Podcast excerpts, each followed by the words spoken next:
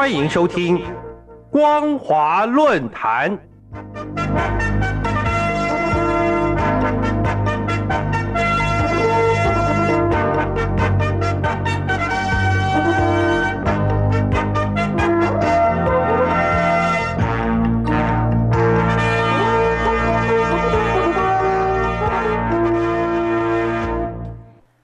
各位听众朋友，大家好，欢迎收听今天的光华论坛，我是兰玲。今天要谈论的主题是二十大后，中共要如何让两岸人民心灵契合？习近平在中共二十大报告时，以坚持和完善一国两制，推进祖国统一为主题，描述了中共推动两岸统一的做法，其中。居然使用了“心灵契合”这四个字，让人非常惊讶，因为这跟二十大的报告里浓浓的火药味完全相反，让人不敢相信。为什么说这份报告里有浓浓的火药味呢？许多专家学者分析了十八大、十九大到二十大以来的报告，从关键字的变化嗅出习近平近十年来的心理变化。认为他开始从宽容自信变得焦躁不安。在十八大的报告中，“安全”两个字只出现三十六次，但到了二十大，居然出现了九十一次，足足增加了将近三倍。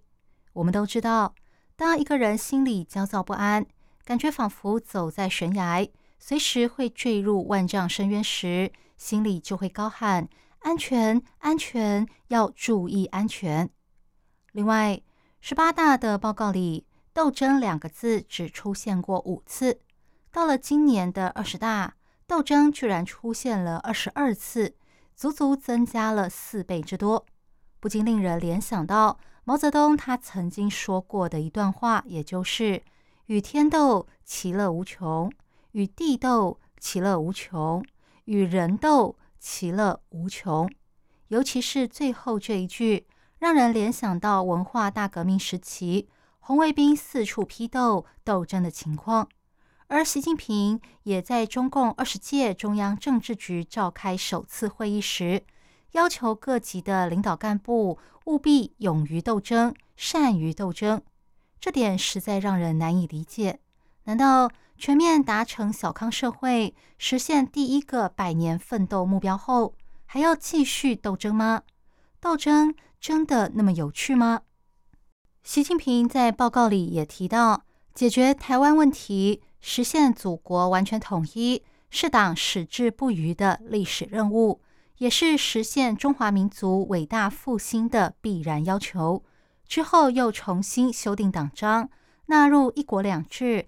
以及反对和遏制台独，显然他已经铁了心，一定要在任内完成祖国统一的历史任务。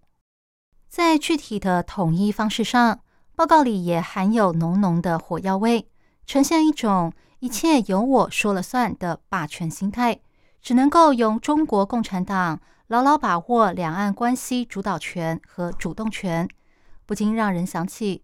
邓小平时代所提出的和平统一，当时是以两岸平等对谈的方式来呈现。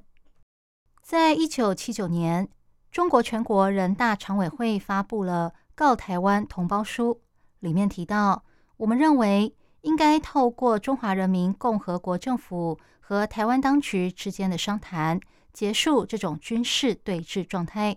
之后，邓小平也在一九八三年说。我们建议举行两党平等会谈，实行第三次合作。